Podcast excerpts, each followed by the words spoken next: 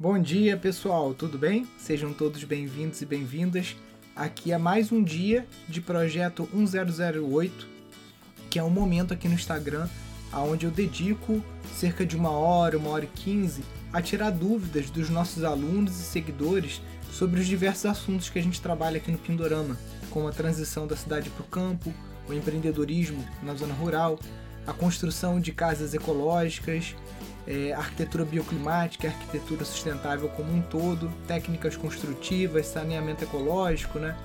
Todos esses assuntos que a gente vem trabalhando aí há cerca de 12 anos. Então sejam todos bem-vindos, alunos, seguidores. Pessoal, já chega dando o seu aviãozinho aqui, chamando os amigos para participar aqui da nossa live. Bom dia, Cirlei, bom dia, Ana, Alberto, bom dia aí para todos. Chegando também já deixando a sua pergunta aqui na interrogação. Só clicar aqui na interrogação, deixar a pergunta. E lembrando, gente, evitar deixar a pergunta no comentário, ainda mais hoje que eu tô com camiseta branca de novo, que a Cisa tá lavando, é, fica meio ruim de ler. Então a perguntinha aqui na, na, na caixinha de interrogação fica mais fácil para todo mundo, para vocês, para mim. Bom dia aí para todos, bom dia Tatiane, Nilson, me matriculei no curso, mas não consegui entrar nos grupos. Então basta você enviar um e-mail para contato@pindorama.org.br informando seu e-mail de matrícula, que aí o pessoal da secretaria vai encontrar lá e vai te mandar o link correto lá do Telegram. Bom dia aí, Francisco, tudo bem, querido? Bom dia, Renata. Deixa eu ver aqui, já tem mais uma pergunta. Da Cirlei. Bom dia, não sei se foi na live 3 ou na 4, que você disse que a pessoa não abria a cabeça para novos, deve ser novos modelos de negócio, né? Vamos ver se ele é capaz de digitar aqui. Por enquanto vou respondendo o Andrei aqui. Nilson, como ser consultor em permacultura? Andrei, é justamente o, o, o nosso trabalho principal hoje é estar tá, é, desenvolvendo aí esse grupo de alunos que está com a gente, desenvolvendo o curso, né? E a permacultura por si só, quando ela vem desacompanhada de uma visão um pouco mais assim de economia circular, uma visão de, de empreendedorismo social, empreendedorismo ambiental, ela acaba que fica um pouco falha é, no que diz respeito a gerar rentabilidade ou gerar receita suficiente para manter aquela pessoa no campo. Tá? Então por isso que aqui no Pindorama a gente bate muito nessa tecla do, do empreendedorismo. Então hoje eu acredito que o melhor caminho para uma pessoa que quer dar consultoria nessa área é fazer parte do, da rede Pindorama, né, como aluno aí do curso de gestão de empreendimentos, porque a permacultura é apenas um dos sete cursos que tem lá dentro. E aí os outros cursos eles são muito complementares à formação em permacultura, para quando você ir no sítio, ajudar a fazer o zoneamento, ajudar a fazer a leitura da paisagem, né, entender qual é a aptidão daquele terreno, o que, que dá para fazer, ajudar nesse planejamento permacultural, você vai fazer isso baseado numa, num pensamento também de alinhar isso com um plano de negócios, tá? Então eu acho que o caminho é mais por aí. É, hoje em dia, apenas você fazer um PDC, que é um curso de formação de permacultura, e já saindo dando consultoria nessa área, eu acho que é muito perigoso, até para queimar o filme da, da permacultura. Então eu acho que o melhor caminho, por enquanto, é esse. Ó, agora a Cirlei digitou, vou botar aqui, ó. Bom dia. Não sei se foi na live 3 ou 4 quando você disse que a pessoa não abria a cabeça para novos conhecimentos. Deu um grito pro meu marido. Escuto, escu, escuro, escuto isso, amor, é para você, né? Pois é, não é nem culpa dele, é porque eu sempre fui meio desobediente, tá, Cirlei? Então, se eu fosse atrás do meu pai, eu não tinha feito nada do que eu fiz até hoje. Provavelmente eu estaria com a, com a barriga atrás do balcão, lá na floricultura que ele tem, e vocês nem me conheceriam. Né? Não estou falando aqui que é menos digno o trabalho de um, de um vendedor de flores, né? que é o caso do meu pai, mas a, a, a ambição dele era muito, é muito pequena. Né? É um homem que, é, mesmo ali na década de 60, por aí, ele tinha muito dinheiro Friburgo você queria dar presente para sua esposa ou para sua mãe, só tinha loja do meu pai, não tinha loja de celular, não tinha loja de chocolate, não tinha nada disso. Então ele andava com bolos assim de dinheiro no bolso, que minha, minha mãe conta. E mesmo assim é uma pessoa que praticamente nunca saiu do estado do Rio. Ele foi a São Paulo uma vez, naquela feira de flores que tem lá o Lambra, e nunca, nunca ele podia ter ido com os amigos dele pro Pantanal pescar, que eu sei que é uma coisa que ele gosta, ele tinha recurso para isso. Mas uma pessoa de pouca ambição. Então, se eu fosse atrás dele, hoje, eu sei lá, eu não teria feito faculdade, eu estaria lá na floricultura, né? Então, às vezes, a gente tem que romper um pouco esse. Vamos chamar de karma familiar, ou essa cultura familiar, né?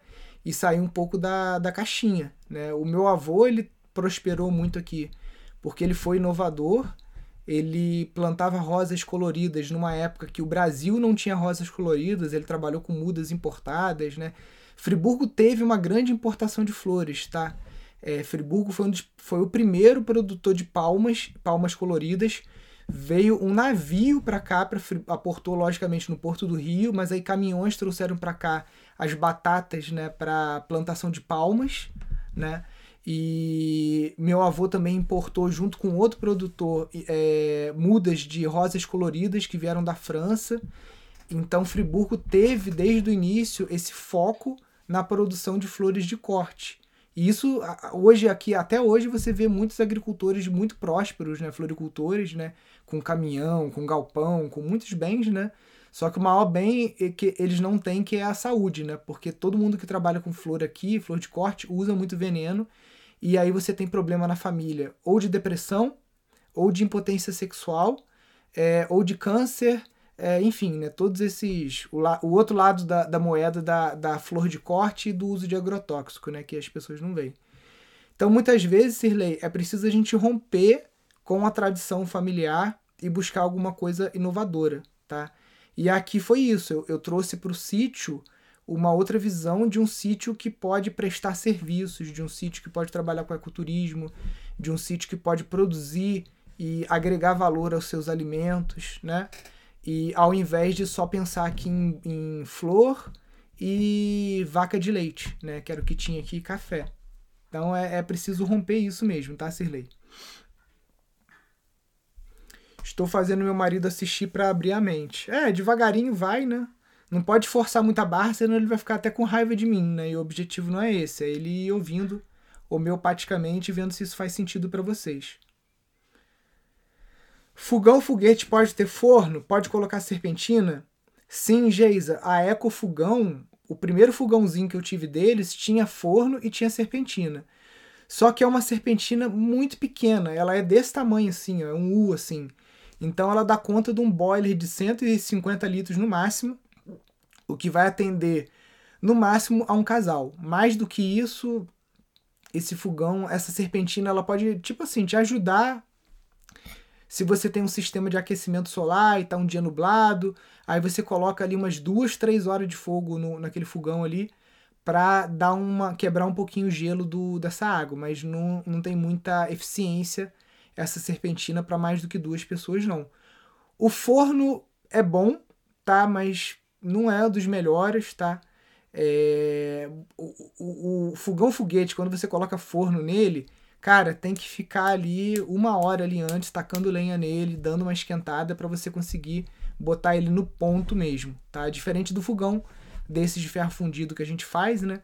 Que ele acaba esquentando mais rápido. Mas aí, o fogão foguete é justamente isso, né? Ele é mais eficiente, gera menos fumaça, consome menos lenha, só que nada é de graça, né? Ele tem uma, uma eficiência um pouquinho menor quando você acopla o forno e a serpentina. Qual seria a melhor técnica construtiva para uma região de Mata Atlântica, temperatura de 16 a 29 graus?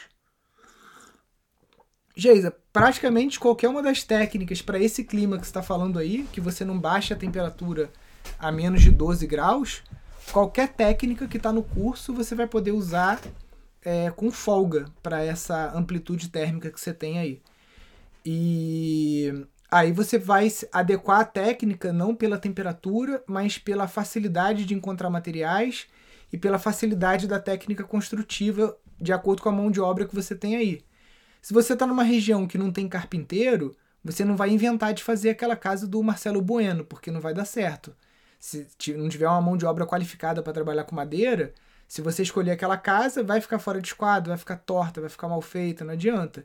Se na tua região o pessoal tem mais tradição com tijolo, às vezes o adobe vai é, ser mais compatível com a tua realidade aí, pensando do ponto de vista de mão de obra, né? Porque não é só arquitetura bioclimática, amplitude térmica que a gente tem que levar em consideração quando a gente está escolhendo a técnica construtiva para casa, mas também o tempo de execução, a mão de obra, se vai ser paga ou se vai ser autoconstrução, e o tipo de mão de obra que você tem aí na região. Você conhece a técnica do Juncal no cultivo de cogumelos? Não faço a mínima ideia, nunca ouvi falar. Eu só sei plantar cogumelo shiitake no eucalipto, só isso. Nunca trabalhei com outros é, cogumelos. Bom dia, qual a melhor personalidade jurídica no início para quem não tem terra e trabalha com permacultura? Ítalo, se você quer se tornar um consultor e você precisa emitir nota fiscal, o ideal é você trabalhar como MEI, né, de início. Produção de hidromel e vinhos naturebas. Que tal esse módulo no curso de gestão? É, o hidromel a gente já fez aqui, a gente já tomou. Às vezes, quando não dá certo, vira vinagre, né? Mas pode ser sim mais um curso aí para a gente estar tá colocando lá dentro do, do curso de gestão. Eu tô só anotando aqui. O, o, do cacau eu gostei muito porque a gente compra muito chocolate, desse chocolate bem assim puro, né? Que é basicamente só cacau, manteiga de cacau zero açúcar, né? que é o bean to bar. É um termo em inglês que é da amêndoa à barra direto. Tem umas maquininhas caseiras que você compra, né, uns moinhos pequenos que você consegue fazer o chocolate na tua cozinha, né? Bom dia. Como se chama a técnica colombiana para fazer lajes de bambu e piso de solo? Essa técnica se chama é, calfitice ou calcifite. Os dois termos estão certos. É, tem um, um arquiteto colombiano que a gente chamou para cá algumas vezes, né? Que é o Luiz Carlos Rios. Ele trabalha com isso, né? Deixa eu ver se eu consigo mostrar aqui.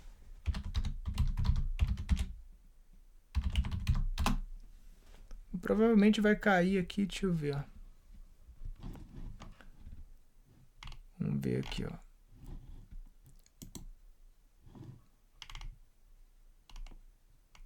Calfitice. Deixa eu ver aqui, Luiz Carlos Rios.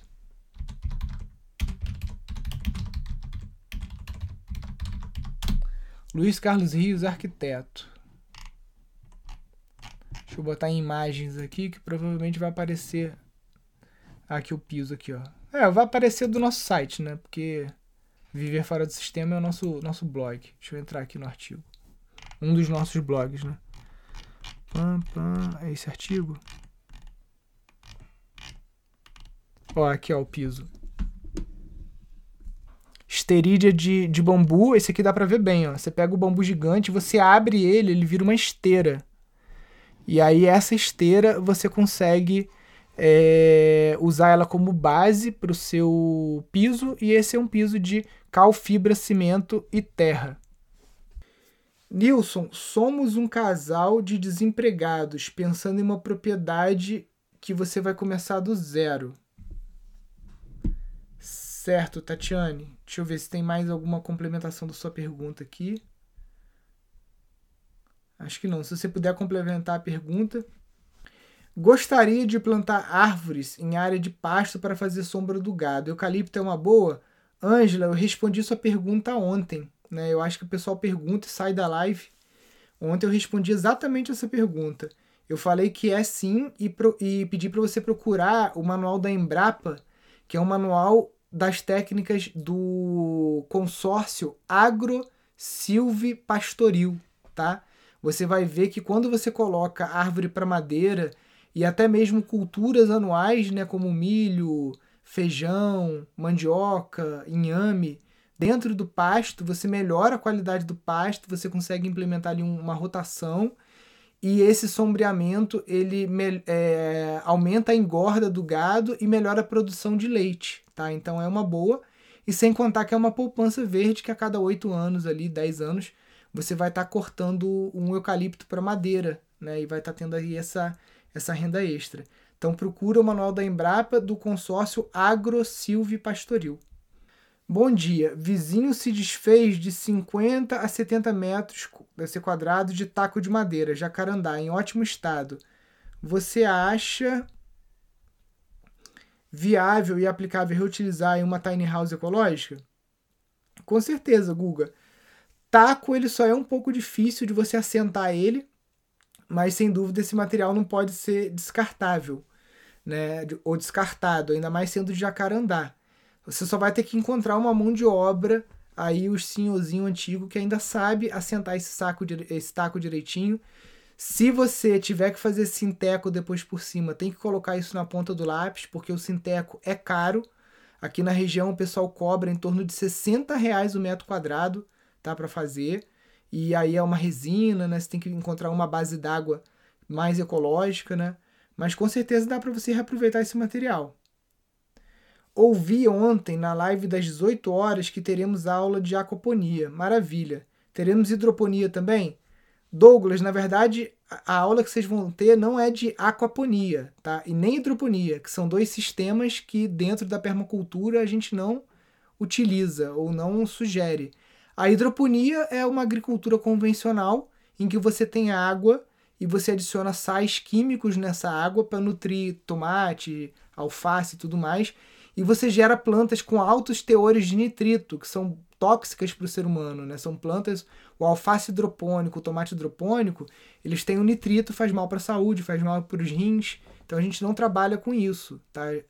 É, o que a gente vai colocar para vocês lá é a aquicultura, é a produção de algas comestíveis, né, tanto por ser humanos como algas que vocês podem alimentar peixes e galinhas e formas de você ter uma produção de peixes e crustáceos sem ficar dependendo de ração ou como você fazer a sua própria ração. A aula vai mais nessa linha de um manejo ecológico é, aquático. Né? Então, é, se você der uma olhada lá na aula de gestão hídrica, você já vai ter uma pequena introdução nesse assunto quando o professor fala sobre as chinampas lá no, no México, né, dos astecas que eles faziam uma espécie de consórcio do cultivo de peixes com plantio de milho e outras culturas que eles tinham lá.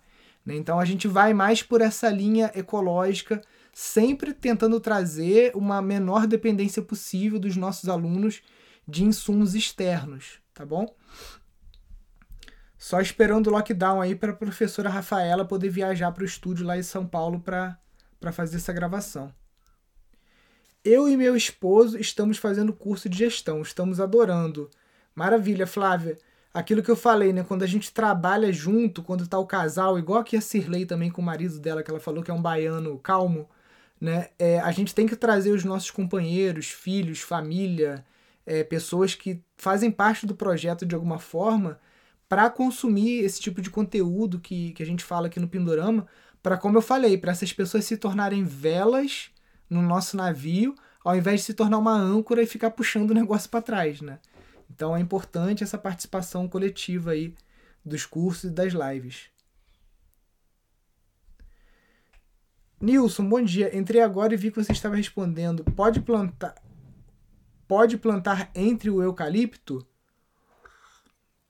Pode, o eucalipto ele se adapta bem no sistema agroflorestal. Obviamente, se você quer plantar entre o eucalipto, você não vai fazer o plantio no mesmo adensamento que você faz quando você planta o eucalipto para celulose ou para madeira. Então você vai ter um espaçamento aí de 5 por 8, né, um, um espaçamento maior para ele não criar uma área de sombra muito grande que acabe inviabilizando você ter ali o seu pasto ou você ter cultivos é, de culturas anuais como milho, feijão e outras coisas. Sobre a taipa de pilão, você recomenda algum revestimento? De forma alguma. Taipa de pilão, para que, que você vai revestir? A grande vantagem da taipa de pilão é o não reboco. É, é, o reboco é uma das fases que gasta dinheiro, gasta mão de obra, gasta material, gasta tempo. A taipa não precisa de reboco. Dica sobre o projeto de forma. A gente vai mostrar a manufatura dessa forma passo a passo o que, que dá certo e o que, que não dá certo, porque a taipa de pilão, se você fizer errado, a parede fica barriguda, a parede pode até colapsar. A gente vai mostrar tudo isso no nosso curso lá de casas ecológicas. Nilson, bom dia. Vocês indicam algum curso voltado para madeira, para construção ou movelaria? Lucas, eu não conheço, cara. A... O nosso curso de movelaria é só para bambu mirim, que é esse aqui, né? E para madeira a gente não fez nada, eu não. É porque eu acabei aprendendo marcenaria meio que na prática, assim, né? Então eu não, não cheguei a fazer nenhum curso. Bom dia, Nilson. Solo muito úmido. O que plantar? Leandro, drena esse solo. A gente já mostrou aqui na live algumas vezes como que faz o dreno, né? O espinho de peixe, com feixe de bambu enterrado, esse tipo de coisa. Drena um pouco porque o solo muito úmido, a tendência de você desenvolver é, é, doenças e até apodrecimento dessas raízes é muito grande. Ou é, o que você pode fazer se você não conseguir fazer dreno nesse terreno, é você elevar esse canteiro, né? Você colocar madeiras do lado, tábuas ou o que for, e trabalhar com esse canteiro aí 30, 40 centímetros mais alto acima do nível do solo, para que ele drene, né? E essas raízes não tenham esse problema de estar com excesso de umidade. Conhece algum cultivo de tâmara no Brasil? É possível? Tem sim, está sendo feito numa região mais árida lá do Nordeste, se você entrar no site tâmaras ou tamara.com.br, você vai ver lá. Não é a tâmara Medju, né, que é aquela grande, que é bem é, molinha, tá? Mas já é um grande avanço, né? É, as mudas são caras, na época que eu vi estava em torno de 100 reais cada uma. Parece que precisa de macho e fêmea. E é uma pesquisa que estava sendo desenvolvida pela Embrapa, né? A gente aqui em casa consome tâmara todos os dias, tá? A gente compra é, lá de São Paulo, na verdade, distribuidor, né? Porque a gente compra ou tâmaras que vêm de Israel ou tâmaras que vêm da, da Califórnia, porque é uma fruta excepcional. Apesar de o pessoal achar que ela é muito doce e tudo mais, a tâmara é, é fresca, né? Ela tem muitos minerais importantes para nossa saúde. Então aqui em casa, a nossa filha, a gente todo dia a gente consome uma tâmara, pelo menos, né? Tendo aqui no Brasil, melhor ainda. Mas ainda é um, praticamente um experimento de alguns poucos produtores que está que tá rolando né, junto com a Embrapa lá no, no, no, no área semiárido nordestino. Tenho galinhas, mas hoje depend, dependo de comprar milho externo. Teremos curso sobre esse assunto? Então, como eu falei, na, no, na aula de granja lá que tem, provavelmente a professora, eu não assisti todos os cursos que estão lá dentro, mas provavelmente a professora vai falar sobre ração orgânica, sobre silagem, esse tipo de coisa. É o que eu falei ontem, que esse é um assunto recorrente. Quando você compra ração, na verdade você está comprando tempo. Tá? Por exemplo, o Rafael Camacho, que é um aluno nosso que investiu pesado, ele tem 600 aves 600 ou mil aves, não sei, chegou a ter 500 codornas também.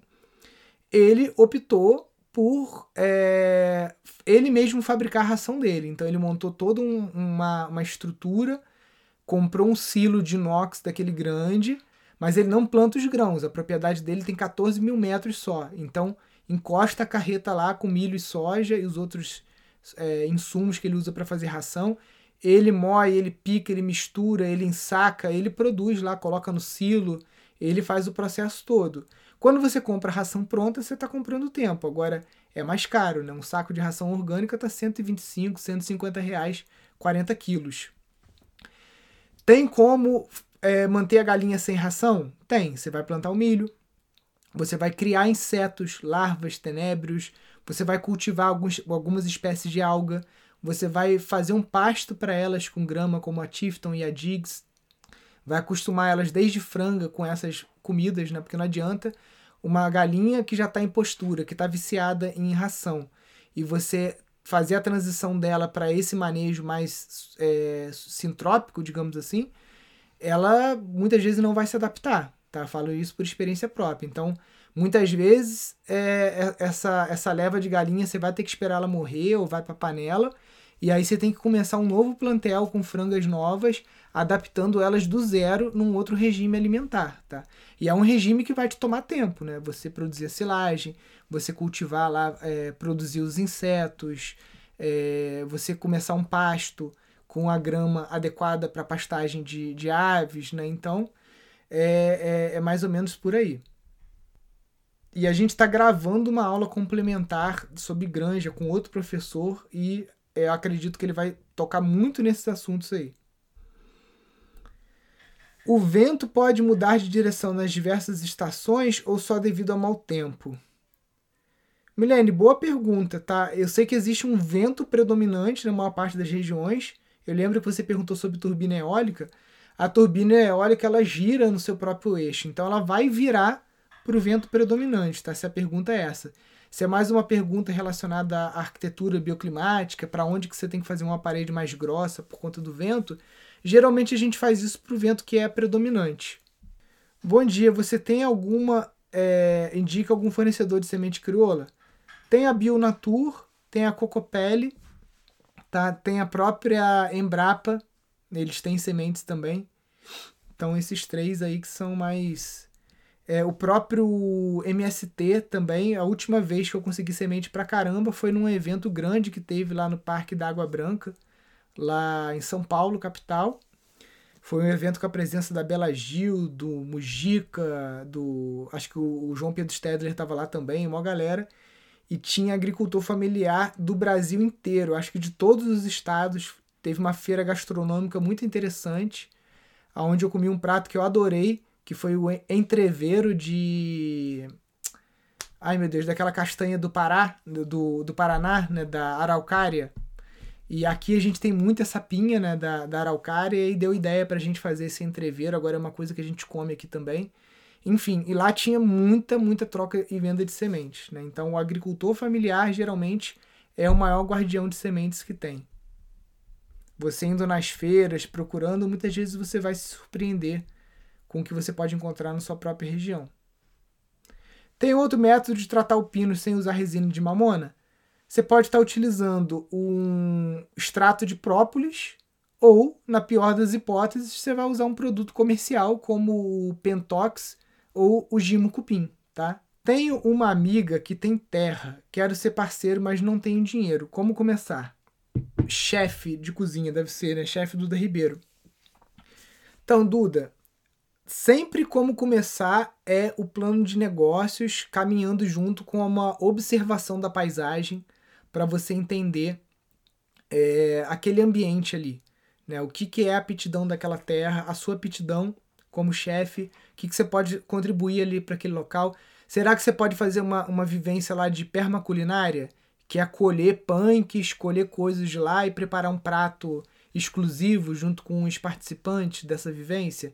Então tem uma série de coisas você pode começar a fazer compostagem, né? Se você é desse métier de restaurante, tentar conseguir parceria com dois, três restaurantes que possam é, é, direcionar os insumos orgânicos, né? Restos de casca de fruta, legume, essas coisas, para vocês compostarem no sítio, gerar recurso também através de compostagem.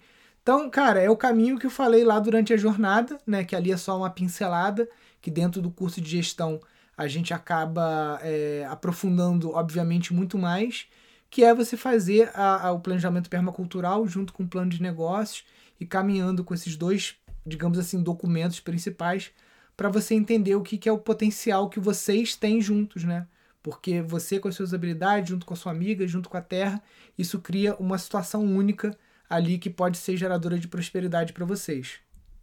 Terreno com 2 mil metros, com alguns bambus gigantes, sem ampliar por tempos. Poder, podamos um e daí brotaram mais. Então, é isso mesmo, Carla. O bambu gigante, ele gosta e precisa desse manejo. Então, você precisa, se, se a toceira está há muitos anos sem manejo, você precisa primeiro remover as varas podres e uma parte das varas maduras. E como o bambu cresce do centro para as bordas, essas varas podres e maduras estão no meio da toceira. Para você entrar ali, você vai ter que adotar alguma técnica de manejo. Você pode fazer o olho de fechadura, que é você fazer um corredorzinho aqui, e no meio você fazer um círculo, né? E esse corredor é para você tirar essas varas. Ou você pode fazer um que é mais fácil, que é o manejo de fatia de pizza. Você vai pegar essa toceira, vai fazer um triângulo assim, vai chegar no meio, vai dar uma manejada ali e a cada ano você vai cortando uma fatia diferente. E aí, enquanto você é, rodar a torceira toda, chegar na primeira fatia que você fez, já passou cinco anos, ali você já vai ter bambu maduro de novo para você é, colher. Pessoal, lembrando, dúvidas no interrogação. Eu não estou lendo comentário, não consigo ler. Pinhão, sapecada, farofa, comida dos tropeiros. Isso aí, cara, pinhão muito bom. Só que aqui a paca e os bichinhos comem, a gente tem que brigar para conseguir é, colher uma parte pra gente. Nilson, pode comer o mangará das bananeiras na, na, na bacia de evapotranspiração? Sim, não existe contaminação da banana nem do mangará quando você faz o tratamento de esgoto com a bananeira, tá? Você pode consumir sem problema. Bom dia, por favor, me informe se o fertilizante ecológico é saudável para borrifar na horta caseira. Eu não sei o que, que é esse fertilizante ecológico, porque se você comprou um produto na loja que está escrito fertilizante ecológico, não faça a mínima ideia do que seja. Se é um fertilizante ecológico que você produziu através da vermicompostagem ou da compostagem normal, aí sim você tem que diluir ele na proporção de 1 para 10 para você estar borrifando nas plantas e ele inclusive atua também como uma espécie de defensivo de repelente. Paineiras, dicas para o crescimento e floração dessa árvore. Pratique a agroecologia, adubação verde e todos os princípios da agroecologia e você vai ter qualquer tipo de árvore prosperando. Bom dia, Nilson. Comprei o curso e superou muito a minha expectativa, indicando a todos. Pô, muito legal, Magno, pelo feedback, obrigado. E tá só começando, tá? Porque a partir do ano passado que a gente começou a ter um fluxo maior de alunos, e esse fluxo maior de alunos está dando uma segurança financeira para a gente, para estar tá gravando novos módulos para o curso, para estar tá contratando mais professores, para estar tá alugando estúdio em São Paulo, estúdio em Minas, e está sempre enriquecendo mais o curso. A gente está fazendo uma base de conhecimento agora que vocês vão ver hoje na aula inaugural, né, que é todo um sistema de inteligência artificial para ajudar vocês com as dúvidas e, e, e, todo esse aprendizado, né?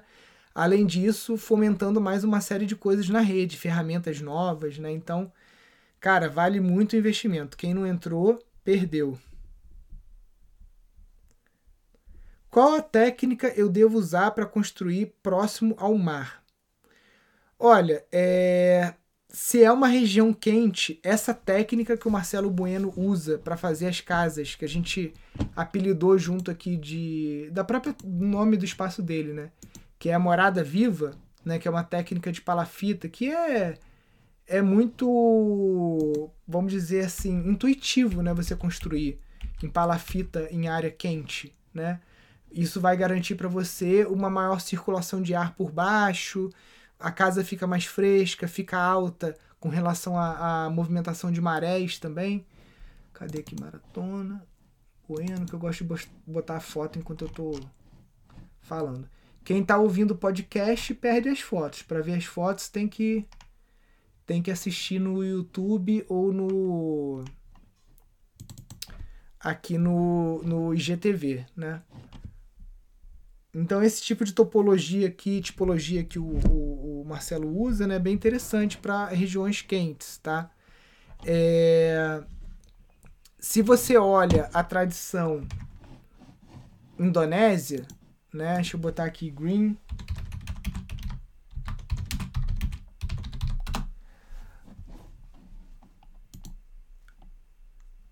que é também esse clima tropical úmido, Deixa eu botar aqui houses. Isso aqui é o poder do bambu, tá, gente? Pra ver o que, que dá pra. Essa tela tá meio empoeirada.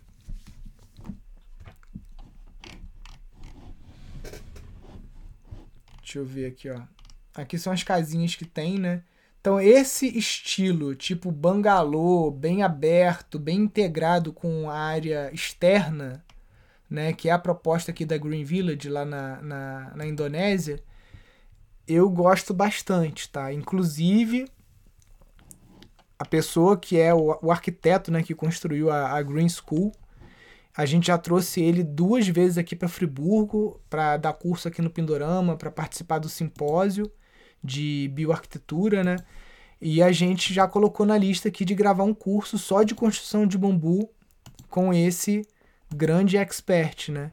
Então, aqui só uma amostra do que, que dá para fazer.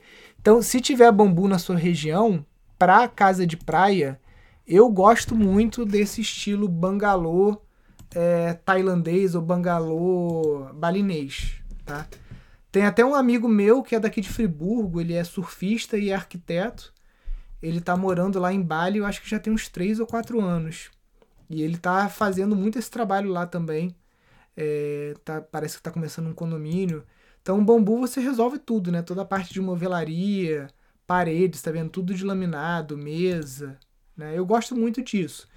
Se você não tem o bambu na sua região, você pode estar trabalhando com o, o a técnica é, de madeira e barro, né, do Power Pick. Também fica interessante. Bom dia, qual o melhor bambu para fazer cerca viva e qual cresce mais rápido? Olha, um bambu que em oito anos vai te dar uma altura aí de mais ou menos uns 8 metros é o Bambusa tuldoides, tá? E se você precisa de algo mais alto do que isso, você tem problema de rodovia, barulho de caminhão, vizinho botando é, essas músicas horrorosas aí de sertanejo universitário. Não gosto mesmo não, gente, foi mal. É, sei lá, qualquer tipo de, de ruído que você queira abafar, o bambu gigante é melhor, tá? E aí você fazendo uma a duas fileiras desse bambu gigante, você consegue fazer uma barreira acústica, uma barreira visual e uma barreira contra deriva química e contra vento, né? Porque o vento ele também tira a umidade da sua propriedade, o que muitas vezes pode ser é, é desinteressante, né? Quando você está trabalhando com irrigação, uma série de coisas. O vento também pode derrubar frutos antes da época das suas árvores. O vento pode derrubar flores antes da época, antes delas serem polinizadas. Então é essa, essas cercas para você estarem é, tá obtendo essa privacidade, segurança, né, e uma série de coisas. Eu indico o bambu gigante, né, que é da família Dendrocalamus. Não é um bambu que se alastra, então você tem essa segurança de que ele não vai praguejar a sua, o seu sítio, só que se é um quintal, se é um local pequeno, aí não tem como você usar ele, porque ele vai ficar com 18 metros de altura, ele vai projetar sombra numa área grande. Então ele é indicado mais para sítios e fazendas. Para quintal não rola. Tenho terra no sul e gostaria de saber se um alqueire equivale a quantos metros. Não faço a mínima ideia, porque tem alqueire paulista, alqueire carioca. Aqui no Rio, um alqueire são 27.500 metros tá? Se não me falha a memória. Como limpar o tanque que ficou cheio de mato, mas não tem acesso com máquina? Alguma dica para retirar? Já que eu não entendi como assim o tanque, tipo assim, é um buraco de concreto e ali foi acabando entrando matéria orgânica e entrou mato ali dentro e você precisa tirar? É, é isso? Me confirma aqui para ver se eu entendi. Mas confirma aqui na caixinha de pergunta. Como fazer compostagem na terra? Fica na sombra ou no sol? Vem muito bicho? Você pode fazer essa compostagem em leiras, tá? Deixa eu botar aqui.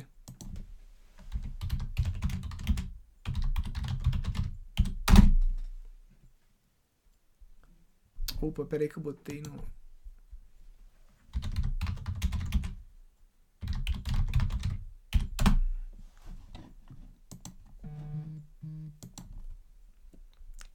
você pode fazer em campo aberto, no sol, sem nenhum problema. Nas épocas que chove muito, é recomendável você colocar um plástico na hora da chuva, tá? Aqui, ó, até tem um desenhozinho das camadas das leiras, né? Deixa eu ver se dá para vocês verem. Ó, você coloca palha, matéria picada, né? Você pode usar serragem, você pode usar poda é, de galhos, coisas secas, e ela sempre vai ter essa estrutura meio piramidal, né? Uma base mais larga e a parte de cima menor, né? E se vem muito bicho, depende. Por exemplo, se você colocar carne, colocar resto de comida cozida, geralmente pode vir sim, tá? Gambá, rato, esse tipo de coisa. Aqui, como a gente não. É, a gente tampa a nossa composteira, né? Vai. Ah, às vezes vai um feijão cazedor, alguma coisa assim, a gente coloca na composteira. Mas ela é de concreto e eu tenho uma tampa que vai em cima, né? Então isso já inibe um pouco. Fala nisso, alguma indicação para arrumar enxame de abelha sem ferrão aí na região, Tere Friburgo? Só trabalhar com caixa isca, né? Trabalhando direitinho o procedimento ali de atração da abelha, você consegue pegar. Aqui na região tem muita. Nesse tipo de compostagem do solo, não tem como coletar o biofertilizante, não tem como. Só quando você faz isso dentro de um, uma estrutura impermeabilizada. Né? Nesse caso aqui, isso acaba infiltrando e nem é muito recomendado você estar tá fazendo isso direto ali no mesmo lugar, né? Você pode contaminar o lençol freático, ainda mais numa escala como essa que a gente viu ali nas fotos, né? Que são leiras grandes, com 10, 15, 20 metros de comprimento. Capim elefante para cerca viva em área pequena pode ser interessante? Depende do seu objetivo com essa cerca viva, tá? Se é uma cerca só para, tipo assim, é para não passar bicho, cachorro, boi, vaca do vizinho, é para é fechar a sua propriedade, né? O capim elefante ele não é uma cerca, acho que tão eficiente, né? Mas é uma é, é uma você está utilizando o princípio da permacultura, né, de um elemento com mais de uma função. Bambu pode ser coletado sem problema de fiscalização? Se não estiver numa área de proteção permanente, sim, é uma espécie exótica você pode estar fazendo o manejo dele. Até porque o bambu, em última instância, ele é uma grama, né? Então você está podando uma grama. Só que é uma grama gigante e que tem lignina. Então é uma grama que acaba tendo essa característica mais lenhosa. Mas botanicamente é uma grama. Compostagem com produtos não orgânicos contaminam a terra?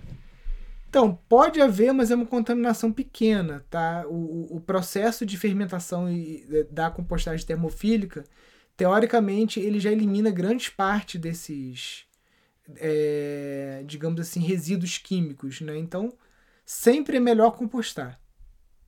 Na dúvida, composte. É a hashtag da live, na dúvida, composte. Como podemos fazer as mudas desse bambu que eu vou manejar? Carla, depois da live, você vai no Google, escreve assim: Como fazer muda de bambu Globo Rural.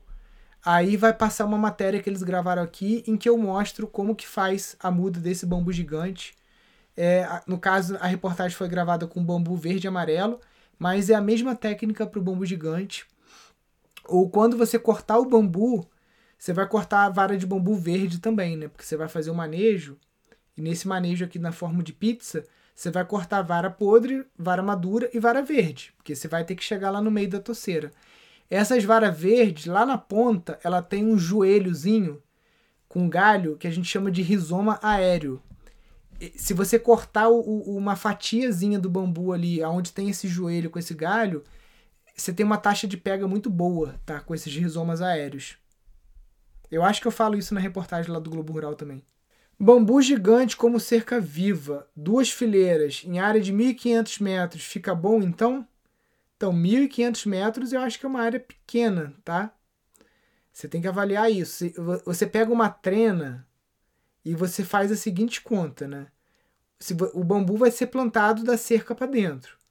Então, você vai perder aí, vamos botar aí uns 10 a 15 metros quadrados da toceira em si. Fora isso, mais 15 metros de sombra, dependendo da posição que você plantar ela, né? Então, você tem que ver isso. E dependendo para onde a sombra vai, se vai pro teu vizinho, ele pode te xingar, pode querer que você corte, pode botar fogo, pode botar veneno. Ah, tá batendo muita folha no vizinho, ele pode reclamar, né? Então, por isso que eu falo. Em área urbana, terrenos menores, eu não indico tanto. Eu encontrei a ata do Instituto Pindorama, mas lá não está o estatuto modelo. Tem como disponibilizar o estatuto padrão? Então, mas o estatuto é aquele mesmo, tá? Naquela ata que tá lá, Rosana, é uma ata de uma assembleia aonde a gente muda o, o, o estatuto, né? Porque a gente aproveitou um CNPJ já existente. E ali tem tudo, todas as regras do estatuto estão ali, tá? É, é quase certeza absoluta que a, a ata que a gente colocar, colocou lá é uma ata de assembleia que tem votação, tem empossamento de diretoria, etc e tal, mas que nessa mesma ata é aprovado um estatuto. Eu vou dar uma olhadinha lá para confirmar. Mas quase certeza que tem lá uma aprovação do estatuto. Bom dia, você tem alguma indicação de fornecedor de semente crioula? Já respondi. Nilson, minha composteira produz biofertilizante escuro, às vezes caramelo. A qualidade é a mesma? É, vai depender do tipo de comida que você está botando, né? Então, às vezes, uma época do ano você está botando mais um tipo de comida, outra é outro. Né? O, geralmente aqui no meu sai mais para escuro mesmo. Lindas casas em locais frios, interior de São Paulo, construções de bambu, como aquecer? Então, cada essa técnica é tropical, quente, úmido. Região serrana não é casa de bambu, tá? região serrana é, vai ser outro tipo de construção. Por isso a importância da gente não ficar é, tendo fetiche com técnica. A gente tem que saber estudar e avaliar qual o desenho melhor para o clima através das práticas de arquitetura bioclimática e qual a técnica melhor para o clima. Senão você vai ter isso, uma casa que você precisa aquecer. Se você precisa aquecer a casa, você precisa gastar lenha, gás ou energia elétrica. O que você acha da casca do café torrado para fazer a compostagem? Mete bronca. Coloca lá e faz o, faz o teste. Não sei se ela é muito ácida. Pode pôr na composteira borra de café? Eu coloco, Vilma. Qual a principal atividade econômica que tem visto proprietários conseguindo se pagar? Felipe, como eu falei durante a, a jornada para o sítio rentável, quem está conseguindo se manter é quem tem um mix de produto e serviço na propriedade. Tá? Não dá mais para você pensar na propriedade rural apenas como um, uma produção de alimentos, ainda mais produção de alimentos sem valor agregado. Então, quem está conseguindo hoje se virar aqui e que numa fase como a gente está, teoricamente, de crise econômica e de pandemia, eu estou vendo muitos, é, muitas pessoas dobrando o seu faturamento porque estão com um bom sistema de delivery, ou seja, serviço, estão com agregação de valor, o cara não vende o inhame, o cara vende um pão de inhame, o cara vende uma sopa congelada de inhame dentro de um potinho, o cara te entrega um mix de produto, né, com valor agregado. E o cara tem serviço, visitação, cole pague, ecoturismo. Então, esses são fatores de sucesso. Né? Se você quer entender mais sobre esses fatores de sucesso, se você não viu, você vai lá no YouTube e dá uma olhada num vídeo que eu gravei em 2016 chamado Como Transformar um Sítio Abandonado num Empreendimento Sustentável. Esse vídeo deve ter uns 20 minutos. Ele vai mostrar uma série de fatores que são fatores de sucesso que eu venho identificando em sítios não só nos últimos 12 anos que eu tô aqui no sítio, né, mas eu vivo nesse ambiente de sítios desde que eu nasci, né? A gente tem sítio, meu pai sempre visita sítio dos amigos, a gente sempre tem as histórias dos amigos que quebraram, dos amigos que deram certo, né? Então isso é uma coisa que já é comum aqui na nossa família, esse tipo de assunto. O WC do trailer utiliza produtos químicos. Posso misturar em fossa ecológica? Então, tem W6 que não usam produto químico. Tenta sair fora disso tenta migrar o teu sistema aí, né? Não é uma, uma necessidade você estar tá usando os produtos químicos no, no banheiro do trailer, né? Tem um monte de gente que está fazendo trailer com banheiro seco. Dá uma olhada lá no, no, no Robson e na Bel, né? Lá o A Vida com Pés Descalços. Eles têm também um sistema de banheiro muito interessante dentro lá da, da tiny house deles, né? Sai fora desses produtos aí, porque para botar isso na fossa ecológica vai dar ruim, você vai matar as bactérias. Posso compostar MDF aglomerado compensado? Uso composto na minha horta. Então, o, isso são coisas que eu praticamente não uso aqui. Porque são madeiras laminadas ou prensadas com uma cola extremamente tóxica, né, que são colas fenólicas.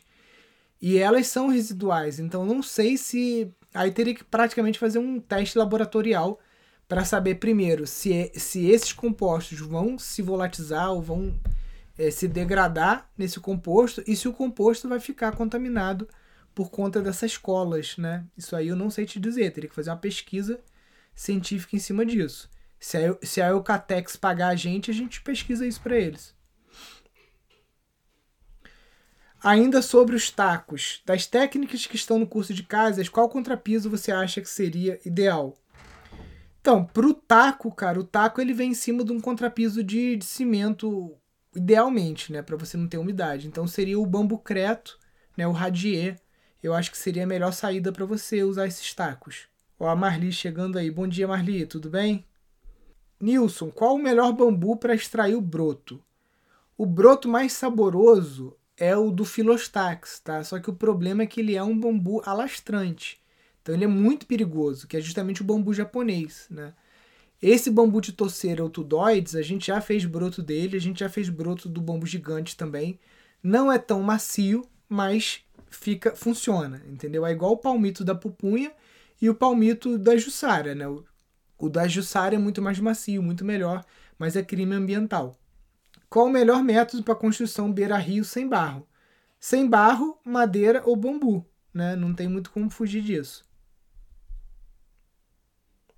Qual a largura da faixa de bambu barreira acústica?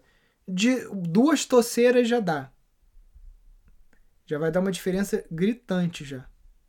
Nilson, a apostila do curso é o e-book de sítio abandonados? Exatamente, José eu acho que acabaram as perguntas, hein, gente? Manda bala aqui nas, nas perguntinhas aqui. Só que o esclarecimento aqui do José sobre os alqueires, né? Alqueire paulista, que é usado no sul, são 24 mil metros quadrados, ou 2,42 hectares. E o alqueire goiano, ou mineiro, 48 mil, 4,84. Aqui no sul é usado a caixa de leite para selar as paredes das casas por causa do frio. É, eu vi uma reportagem sobre isso. A mesma técnica para o galinheiro, posso usar? Né? Olha, Cleonice, teoricamente sim, né? não tem nenhum problema. Você só tem que identificar se, sei lá, se a galinha não vai resolver ficar bicando aquele tetra pak ali comendo o, o plástico, tá?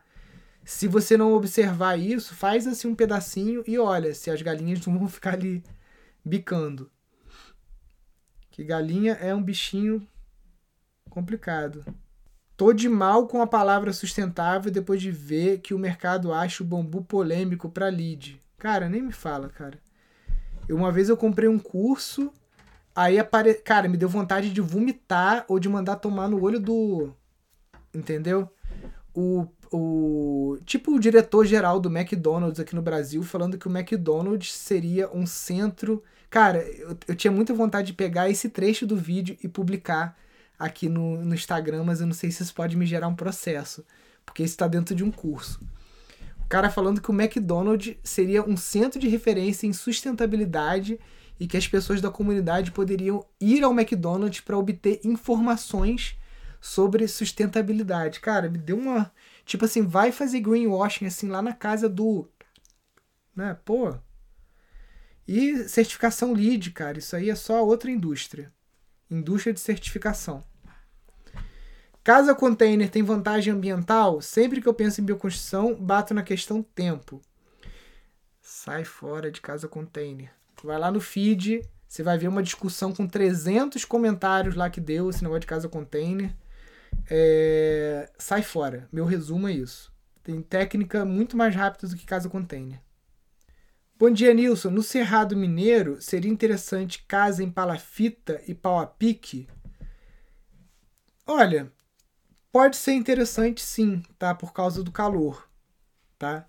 Consigo fazer o teto verde sobre casa de madeira ou de bambu? Consegue próprio Marcelo Bueno, nessas casas que a gente mostrou as fotos, ele faz um teto verde. Obviamente é um teto verde mais leve, né? Mas ele faz sim e funciona muito bem. Qual tipo de bambu você indicaria para plantio e boa comercialização? Fora o gigante. Cara, fora o gigante é esse aqui, que é o cana da Índia.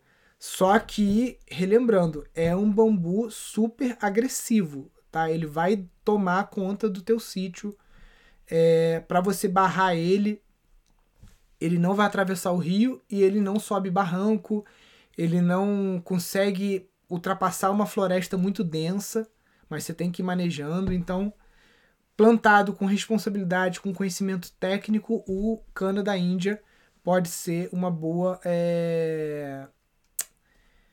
um bom produto para você ter no seu sítio também. Teus mirtilos estão plantados sozinhos ou em consórcio? Pergunto porque aqui no Canadá só fazem mono. Os meus estão em consórcio com algo que no Canadá seria difícil de plantar, porque é justamente mandioca. Então eu fiz uma linha, um espaço de entrelinha de 3 metros, onde eu tenho um corredorzinho com mais ou menos 60 centímetros para passar e colher. E aí tem um morrinho assim, e ali eu planto mandioca, planto inhame, planto milho, vou rotacionando.